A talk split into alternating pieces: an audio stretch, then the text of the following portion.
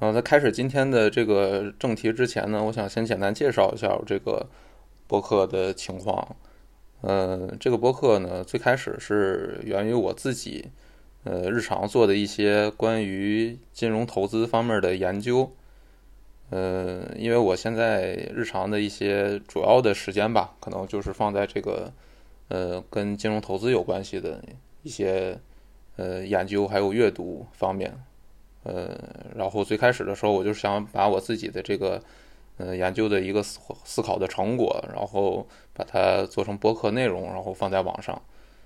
嗯，然后在我自己去搜索很多这个网络上的自媒体，呃，主要是财经类的自媒体啊，呃，搜索他们的信息，想做一些参考的时候呢，我就会发现有一个问题，就是网上的这些跟财经有关系的自媒体的这个内容。呃，问题我看看都还比较大，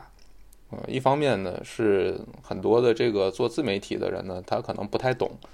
这个金融的这个这个呃真实的这个情况，啊，当然我觉得不懂也能理解，因为真的懂的那些嗯做金融的人都天天在加班呢，都在这个这个这个金融街，在在这个这个这个呃陆家嘴都在那边天天嗯。加班都在那儿卷着呢，所以这些人基本上也没功夫去做什么自媒体。嗯，那如果是这些媒体出身的人呢，他可能并不是真的很了解这个，嗯，金融的一些真实的这个原理，嗯，但是他可以讲一些无法被证伪的东西，嗯，所以这个就会导致有很大的误导性啊。另外一方面呢，就是。嗯，很多的这个财经媒体是打着做财经的旗号，其实做的是爱国流量。嗯，就比如说一有个新闻，就从这个大国间的这个金融博弈啊，这个大国崛起啊，啊，然后，呃，我们国家现在虽然面临这个这个这个封锁围堵，然后但是最终会取得胜利啊，等等吧，就之类的这种有点司马南这种思路的这个这个呃内容。还有一种就是纯粹为了吸引流量，然后就非常的，呃，就是就是就是就是那种信息都有点自杀式的这种这种感觉了。就是比如说什么这个啊，股市明天能涨，股市下礼拜能涨，或者股市下个月能涨啊等等，直接就是就是就是做这种就是最吸引流量的这种这种这种比较危言耸听的这样的呃信息啊。我有我我有一次在抖音上搜“投资”两个字儿，然后连着出来两三个视频，然后那两三个视频第一句话都是啊，未来五年不要做任何投资，啊，就三个视频，三个不同的人，然后用三种不同的语气都讲一模一样的话，然后再往下看文案也都是一模一样的，就是。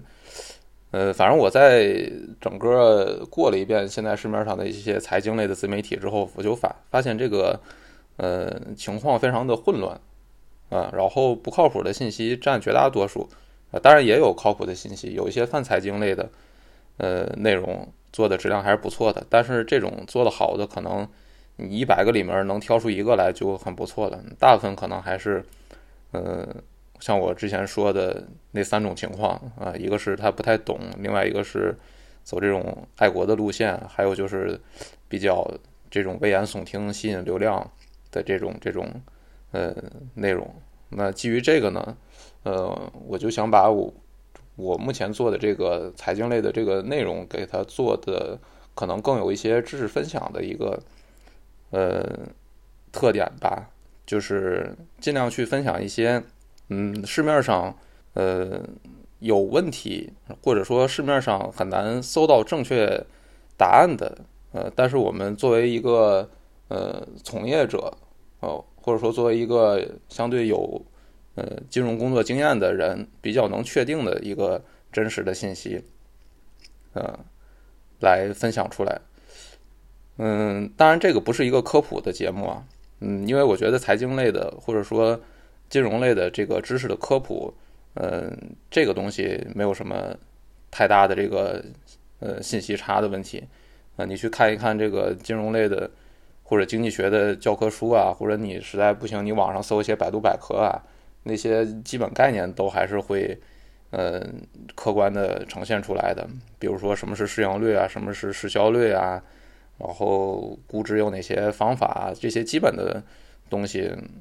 嗯，在网上都能搜得到啊。所以我觉得科普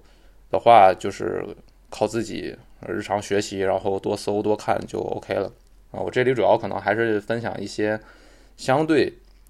呃，你无法搜索得到的，公开信息上很难找得到的一些知识，啊，以及我个人的一个研究的，呃，一个内容的成果吧。今天要讨论的这个问题呢，是关于股票投资的年化收益率的问题。嗯，我不知道有多少人像我一样，在最开始接触股票投资的时候，呃，都会对。这个股票投资的这个预期的年化收益率有比较大的兴趣，然后就会去搜像一些投资大师的这个呃收益率的这个这个记录，然后你搜到这个号称股神的巴菲特，你会发现他的年化收益率就是大概是百分之二十，啊，然后不仅是巴菲特是这个百分之二十，然后你再继续搜的话，你会发现很多号称投资大师的这些名人，啊，比如是巴菲特的老师格雷厄姆啊。呃，或者这个彼得林奇啊，还有这个大卫斯文森啊，这些就是呃大家比较公认的这种投资高手，他的年化收益率基本就是在百分之二十到百分之三十之间。呃，然后你了解了这个结果之后呢，你往往就会感叹说，这个股票投资这也发不了大财呀，这个这个百分之二十到三十的这个收益率，这个这个我也没法靠这个赚大钱，是吧？这个。你看，我就算是复利啊，就算是按照这个巴菲特说的神奇的复利，我得复利多少年，我才能把我手上这点有限的本金，然后成为一个这个这个呃真正的有钱人啊？所以很多投资新手会觉得百分之二三十这个收益率是比较低的，所以就可能会开始去思考一些歪门邪道的事儿，嗯，就比如说可能在网上看一些呃什么各种短线呐什么。这种技术分析啊，什么打板啊之类的，什么敢死队啊之类的等等，这种操作方法吧，说什么一天就能来一个板啊，啊，或者一个月收益率就能有个百分之二三十啊，啊，我记得我看到最夸张的是有一个公开出版物，应该是一个讲期权的一个书，嗯，呃，那个书应该还挺有名的，那个书就是好像是是是。呃，那个那个，一年之内是是把本金翻了十倍还是一百倍来着？啊，一百倍好像夸张点，好像十倍，反正就是通过呃做期权买方的这个呃单边方法，然后一年内赚了很多钱，然后那个书也卖的很好，也吸引了很多当时做期权交易的人啊。但是这个东西呢，就是如果你做的时间长一点，你就会发现。这个百分之二十的这个投资收益率，你别说它高不高的问题了，你大部分人其实是连赚钱都是很难做到的啊。我们知道，在股票这个市场上面，百分之八十到九十的人是亏损的啊，少数的人只有百分之十左右的人能赚钱。然后，嗯，你能赚个百分之二十，其实确实是一个比较厉害的这么一个数字了。嗯，但是在网上其实还流传着另外一种说法。嗯，就是说，投资大师的这个百分之二十左右的年化收益率，呃，你看着不高，那确实也不高。那不高的原因是啥呢？是因为他们的资金量都很大。那资金量大的话呢，它的这个买卖就会受到限制。那如果能让投资大师不受限制的去买卖的话呢，他们的投资资率绝对不止百分之二十，呃，能再翻一倍，能到百分之四十甚至百分之五十以上，啊，这也是网上经常会呃流传的这么一种说法。呃，那关于这个百分之四十到五十的这个收益率的话呢，那可能就会让想发财的人眼前一亮了啊！我百分之二十，我这个复利几十年，我可能也赚不了太多钱，但是我百分之四十以上的这个收益率，如果复利的话，那就能在发财这个事情上面看到点希望了啊！我算了一下，你百分之四十的年化收益率的话呢，你十四年的复利就能达到一百倍啊！那这样的话，让人看起来好像。是有点能提前退休的希望了啊！那到底在网上流传的这两种说法，它到底嗯哪个更合理呢？呃，这个是我今天想要探讨的这么一个主题吧。呃，那探讨的方法也很简单，我们一向都是从逻辑和理论，呃，或者另外一个就是从历史经验这两个方面啊，分别去探讨，呃，一个说法是不是可靠的啊？说白了就是，嗯，我们先看看这个理论上可不可行啊，另外再看看实践当中到底有没有人做到这个这个百分之四十以上的收益率。那我们先来从这个理论上分析一下。嗯，大家都知道啊，就是你翻开任何一篇讲股票投资的文章，它都会给你一个模型。这个模型呢，就是说股票投资的收益率来自于两个方面啊，一个叫公司的内生增长，或者说是公司的业绩增长。再直接点说，就是公司的利润赚的钱本身的增长啊，这是一部分它的收益。另外一部分的收益呢，是公司估值的这个增长啊。估值这个东西跟公司的业绩没关系啊，估值估值指的是像市盈率、市销率，呃这样的估值指标。就是说，一个同样是一百亿的利润的公司，十倍市盈率的时候，它的估值是一千亿；二十倍市盈率的时候，它的估值是两千亿。啊，同样利润的公司，它的这个估值是会不一样的。那这个如果市盈率呃增长的话，那我们手里的股票也能涨，呃，这也是一种。呃，股票获利的来源。那我们首先讨论一下这个公司的这个内生的增长，也就是它业绩的这个这个增长。嗯，咱们首先要假设啊，大四大资金是不是在买入的时候，呃，或者卖出的时候，确实受到一个市场交易的限制啊？这个在逻辑上来说，其实是说得通的。呃，因为你这个资量太大的话。你买入的话，就会把股价给拉升起来，然后你卖出的时候又会把股价给砸下去，啊，这个是肯定没有问题的，啊，所谓之前的那些庄家坐庄，也就是利用资金的优势，然后去呃操纵股价嘛，呃，这个这个东西其实是是一个呃，就是实践当中还有理论上都都是确实存在的这么一个事情，这个没什么问题，啊啊，甚至有一种量化交易的策略叫抢跑策略。呃，就是为了去薅这些大资金的羊毛，然后设计出来的。啊，这个策略呢，就是说它的逻辑就是，啊，比如说我看巴菲特啊，我通过市场的这个呃挂单的这个这个分析，然后去分析，比如说有一个大资金，像巴菲特这样的大资金，他想买入某只股票，哦，那我分析出来之后，我就在他买入之前，我。提前把这个股票买进来，当然买的金额可能非常小，啊，那这样大资金在后续买入的时候就可以把股价一下就拉起来，啊，等股价一下拉起来的时候，我再卖出，然后我这么获利。当然，这在国外的 T 加零市场是可以的，啊，那这这种量化交易策略被称为抢跑策略啊，呃，这个策略拼的就是它的这个交易的速度啊，拼的是它的这个算法。这个这个合不合理？拼的是你这个代码是不是够简洁啊？甚至拼的是你这个服务器够不够快？所以他们有很多人搞这种策略的人，专门去买这个离交易所地理位置更近的这个服务器啊，去租那个企业服务器，然后用这个策略。呃，因为这种呃薅羊毛的这个高频交易策略的存在，所以其实在国外的。很多大资金他们在建仓的时候是挺头疼的啊，因为他们建仓成本确实会被抬得比较高，呃，所以他们喜欢通过一种叫做卖出看跌期权的方式建建仓啊，利用期权的方式去建仓现货啊。这里我就不具体讲开了，大家有兴趣的话可以去搜索一下巴菲特，呃，当时去，呃，当时使用过这种卖出看跌期权的方式去买入股票啊，大家可以在网上能搜索到巴菲特的这个故事。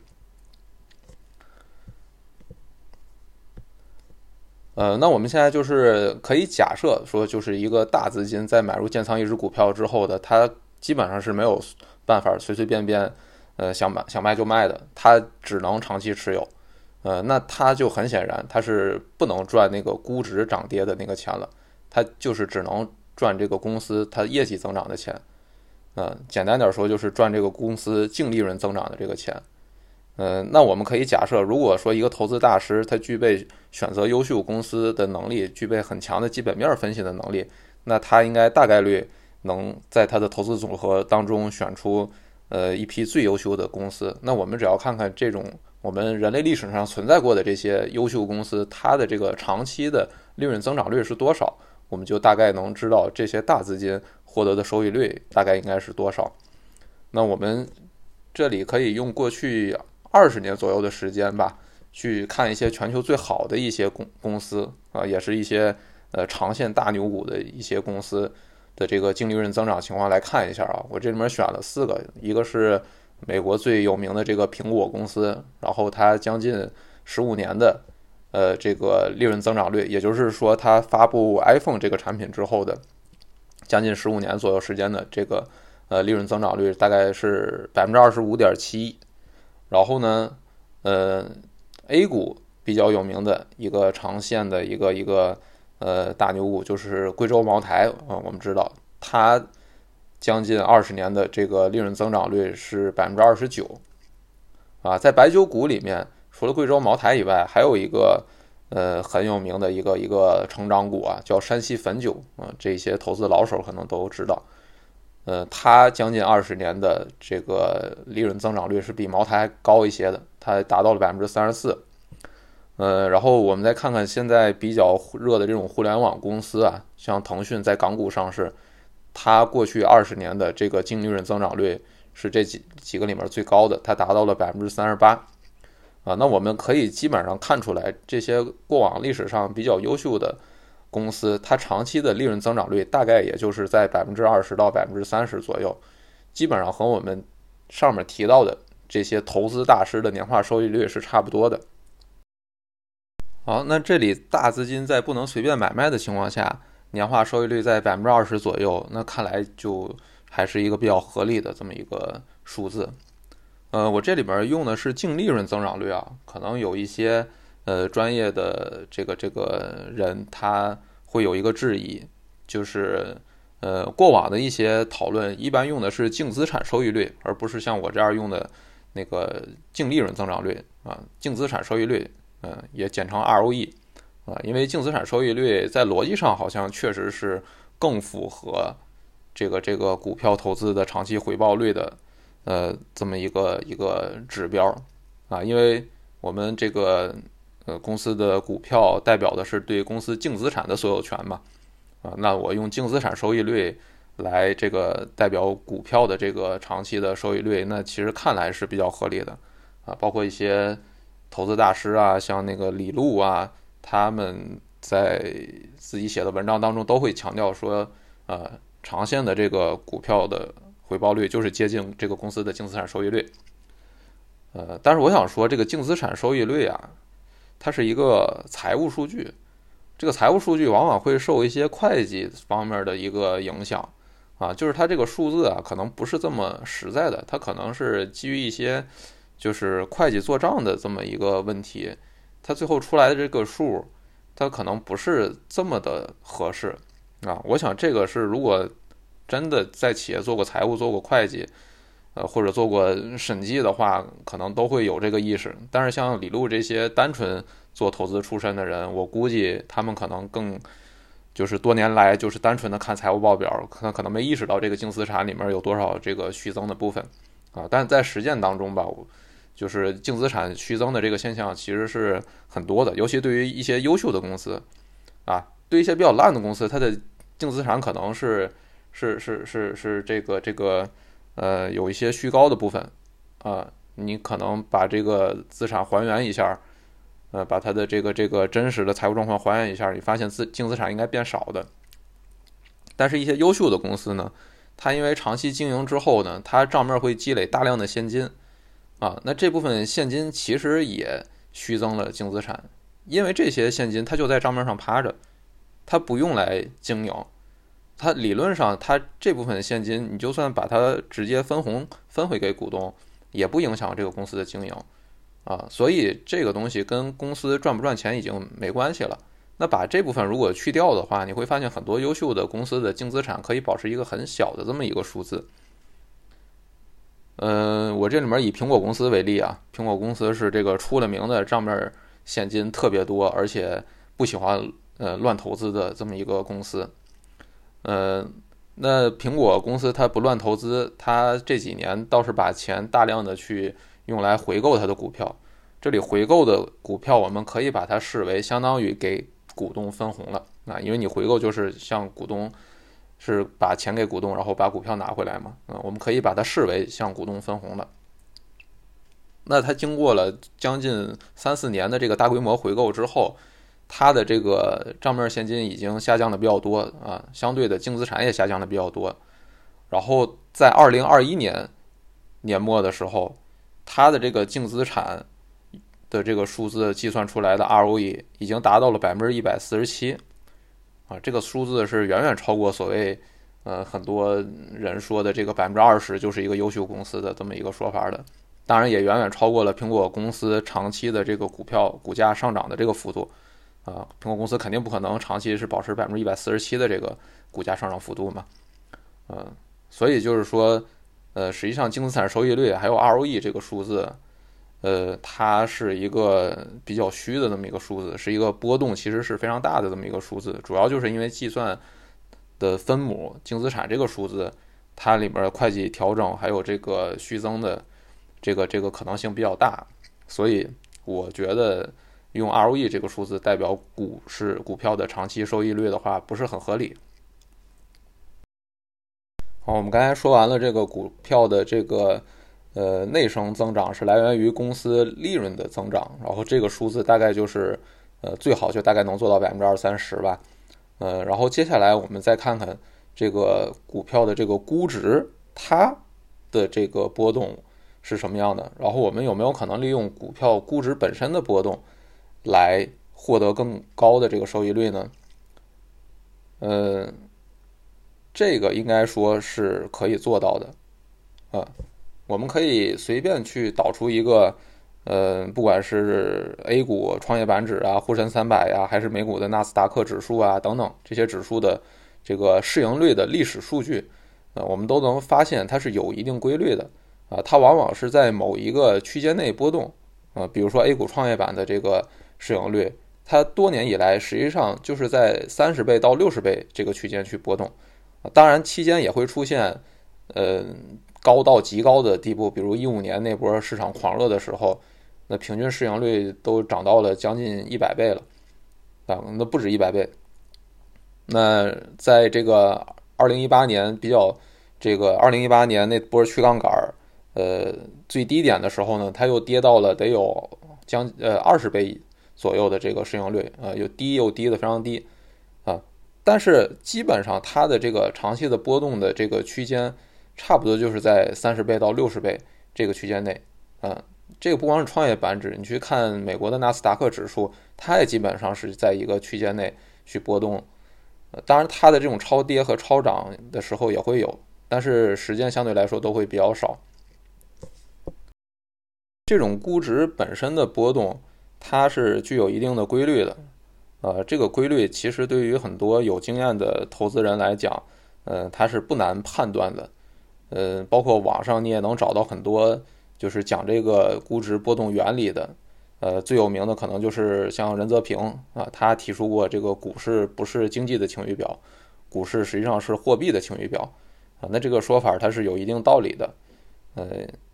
当然，这里面具体就是涉及到一些宏观经济，还有这个，呃，尤其是宏观经济在实实操实践层面的一些原理啊，这里就不再展开了啊。但是对于一些有经验的投资人来讲，呃，利用这个股市的这个估值周期波动去进行资产配置，这是一个很常见的，呃，也不是这么难的这么一个事情吧，啊。那我这里我不说那些有经验的这个老手吧，不说那些老狐狸，这个，呃，在市场的这个地位高位能判断的准，我就说普通人有没有可能判断的准呢？就是普通人有没有可能利用市场的这个波动来赚钱呢？呃，那我想答案是肯定的。呃，这个从近年来比较流行的一种投资方法就能看出来，就是叫指数基金定投啊。那这两年这个。投资方法是在网上非常的热，非常的流行啊！很多人用了这个方法之后，也确实赚到了钱啊！这也是一个普通人可以做的这么一个方法。那定投的这个呃原理其实就比较简单啊，它简单说呢，就是在股市相对一个低估的位置，然后更多的加仓，然后在股市相对高的一个位置更多的减仓。那低跟高呢，就根据历史数据取一个平均值，然后来判断。啊，这个操作方法非常简单啊，你甚至可以在一些软件里面，你就自动设定它的这个投资方法。呃，普通人完全可以做。呃，那这样的投资方法，它能获得的这个投资回报率是多少呢？呃，我在网上找到的一些回测数据，能看到啊，大部分这个回测的数据是百分之十五到百分之二十左右的这个年化收益率。在比较有名的倡导这个指数基金定投的这个呃一个软件叫有知有行上面，他就写过一篇文章，呃，他就是回测了一个五年的数据，用一个简单的低买高卖的这么一个策略进行定投，然后它的这个年化收益率达到了百分之二十，啊，这个收益，呃，这个收益率的这个策略呢，散户是完全可以复制的啊。这里我想再强调一下啊，如果你使用这个指数基金定投这个策略，你实际上赚的可以说就是完全是市场估值波动的钱。啊，你赚的这个钱跟这个公司的内生增长其实就没有特别大的关系了。啊，尤其在一个相对不太长的时间内吧，我觉得在一个五年左右的周期时间内，你基本上赚的就是这个这个就是市场估值波动的一个钱。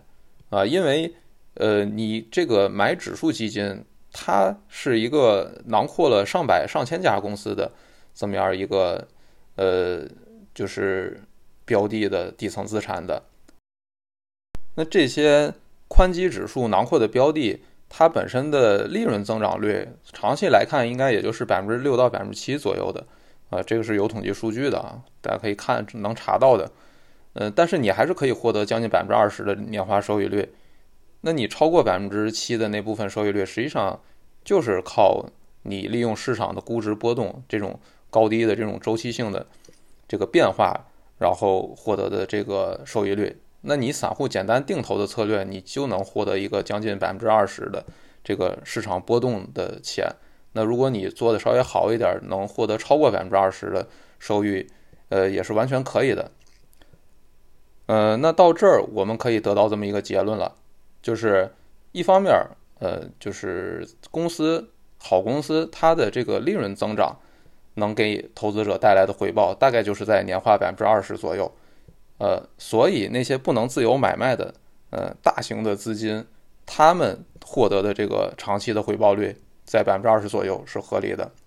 然后另外一方面呢，如果你是一个能够自由买卖的散户，啊，你可以选择在低点的时候加仓，然后在市场高估的时候，在市场疯狂的时候，啊，在市场就是所有人都在研究股票的这种时候，你去把股票卖出，你去减仓，你做这个波段操作，那你也可以再获得一个大约是百分之二十的一个回报率。那这两部分加在一块儿呢，确实是达到了百分之四十。啊，这个我想就是很多。投资大师他自己其实也说过，就是非专业的投资者啊，或者说呃业余的投资者，他能获得的回报率可能未必比我们投资大师获得这个回报率低的原因啊。像彼得林奇他就说过嘛，就是呃你越散户，你越能战胜华尔街啊。当然，之前很多人讲的一个逻辑是，如果投资大师的收益率只能达到百分之二十的话。你达到百分之四十，那怎么可能呢？那这个是是是一个，那你怎么能超越这么专业、超越这么厉害的人呢？那但是如果按这个逻辑来推理的话，那投资大师能获得百分之二十的话，那你散户，呃，没有投资大师厉害，那你应该连百百分之二十的收益率你也无法获得呀。呃，但实际上呢，我们刚才说了，你只要用简单定投的策略，你就能获得百分之二十的年化收益率。也就是说，你散户，你其实确实是可以。做到和这个投资大师差不多的这个收益率的，那这么来说的话，这个投资大师能力比散户强，就赚的一定比散户多的这个逻辑本身它就是不成立的啊。所以我们说，呃，散户赚一个比投资大师的更高的收益率，这个事情确实是有可能的。那接下来我们可以呃研究一下啊，就是呃理论上来说，我们确实能达到百分之四十甚至更高的收益率，但是在实践当中。真的有人能达到这个水平吗？嗯，首先我们说，就是网上一个比较流传多的一个说法，就是说巴菲特在早年的时候，在资金量比较小的时候，他的年化收益率能达到百分之五十。呃，我后来仔细在网上搜了一下资料之后啊，发现这还真是巴菲特自己说的啊。巴菲特在某一年的这个股东大会的回答这个股东提问的时候，他自己是说到他在一九五零年左右的这个时间，他大概有十年左右的时间，他的年化收益率是达到了百分之五十，而且他也强调了当时他的这个资金量是很小的。然后还有一年的。呃，巴菲特的股东大会上面，他在回答提问的时候说到，呃，他认识，呃，不止一个，就是能做到复合收益率达到百分之五十以上的投资人，呃，但是他也强调了，没有人能在比较大的资金的规模情况下保持这个收益，啊，那这么说，哦，大资金很难保持高收益，但小资金能赚的更多，这个巴菲特。他自己也是承认的，呃，这是关于巴菲特的这么一个呃例子。然后另外一个网上流传比较广的一个高收益率的故事吧，就是天才散户冯柳啊。当然，冯柳现在已经是转型成这个这个正规军了啊，已经是在高毅资产作为一个明星呃私募基金经理了啊。说冯柳在早年的时候，他的年化收益率达到了百分之九十以上。呃，这个说法呢？反正网上是说，是冯柳自己在他的这个博客上面写的，说他自己九年取得了百分之九十三的年复利回报。但我去冯柳的这个博客上去搜了一遍，我是没搜到冯柳有写过这段话。当然，我也不知道这个是他以前真写过，然后删了，还是说到底是怎么回事。所以这个东西呢，可能就无从考证了。嗯，但是因为冯柳他自己把以前自己看好的一些投资标的，比如像什么山西汾酒啊、丽珠集团啊这些股票，他也在博客上写过。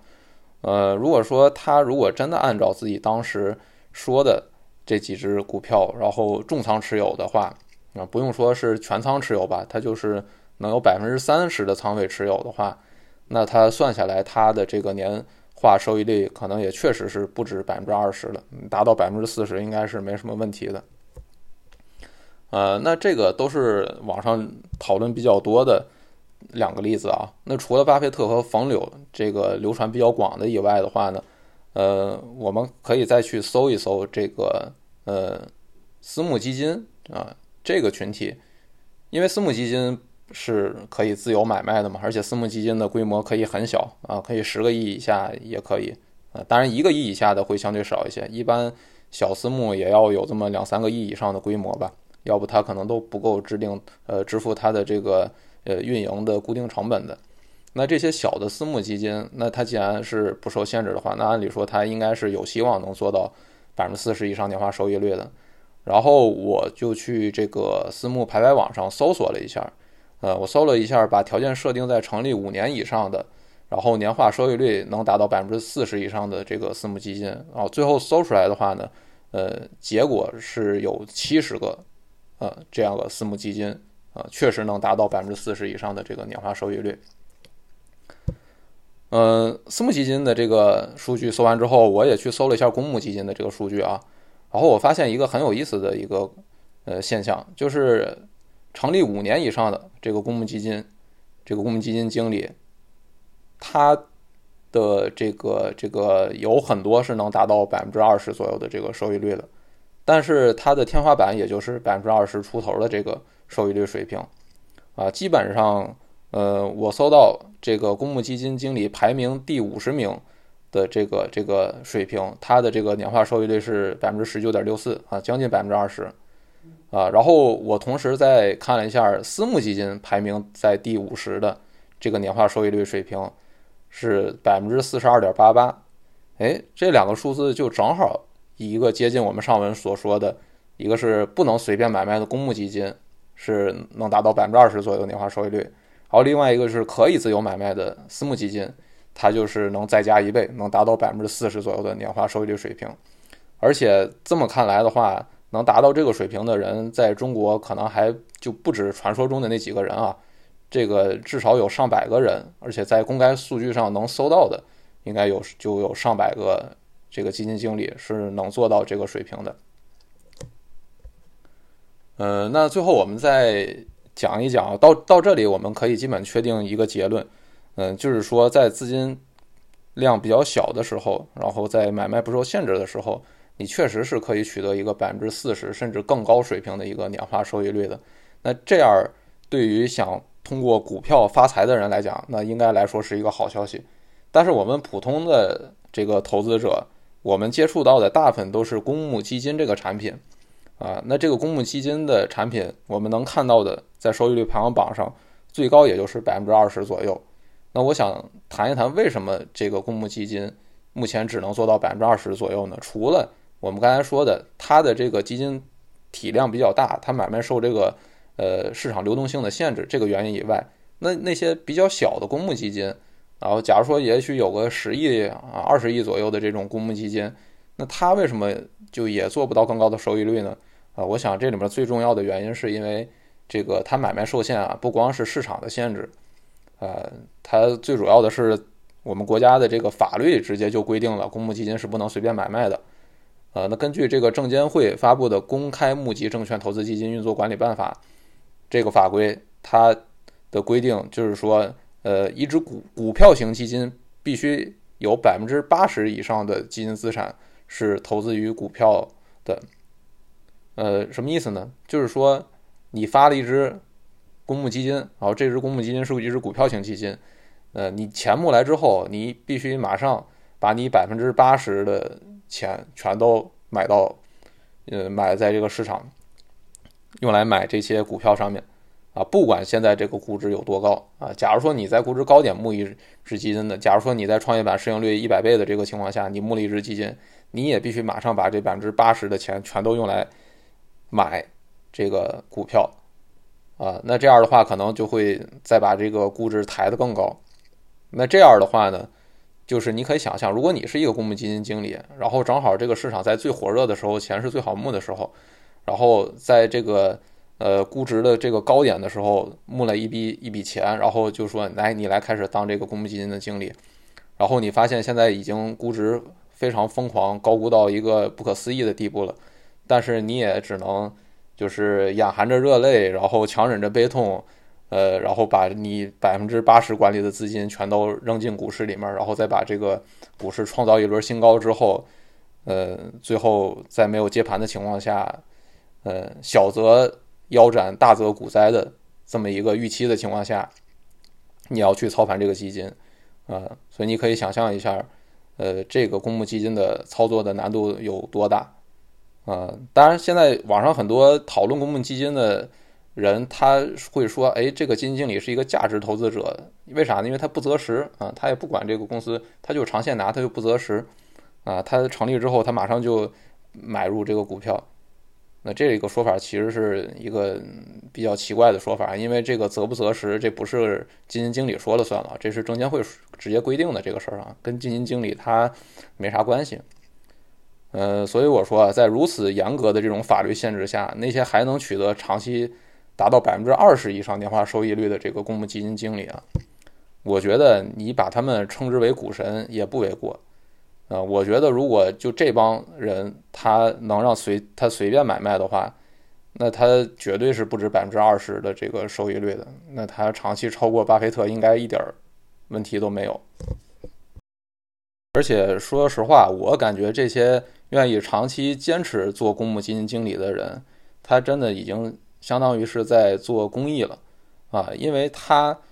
知道他自己是不能随便动的，如果他跌下来，呃，他是要挨骂的。那其实这些做了十年、二十年的公募基金经理，他肯定钱也早就赚够了，他完全可以不再干这个事情，或者他去成立一个不受买卖限制的私募，他肯定能赚得更多。嗯，但是他还愿意在这个市场上坚持，呃，我觉得其实也是比较不容易的，所以我觉得这就是大家如果是想要买基金的话呢，就是不应该就是责怪这些基金经理在市场整体估值下跌的时候也会亏损，那这根本的原因还是你自己在一个估值高点上追高，然后我国的法律规定，呃，你追高了之后，基金经理也不能帮你减仓。所以最后还是会亏损。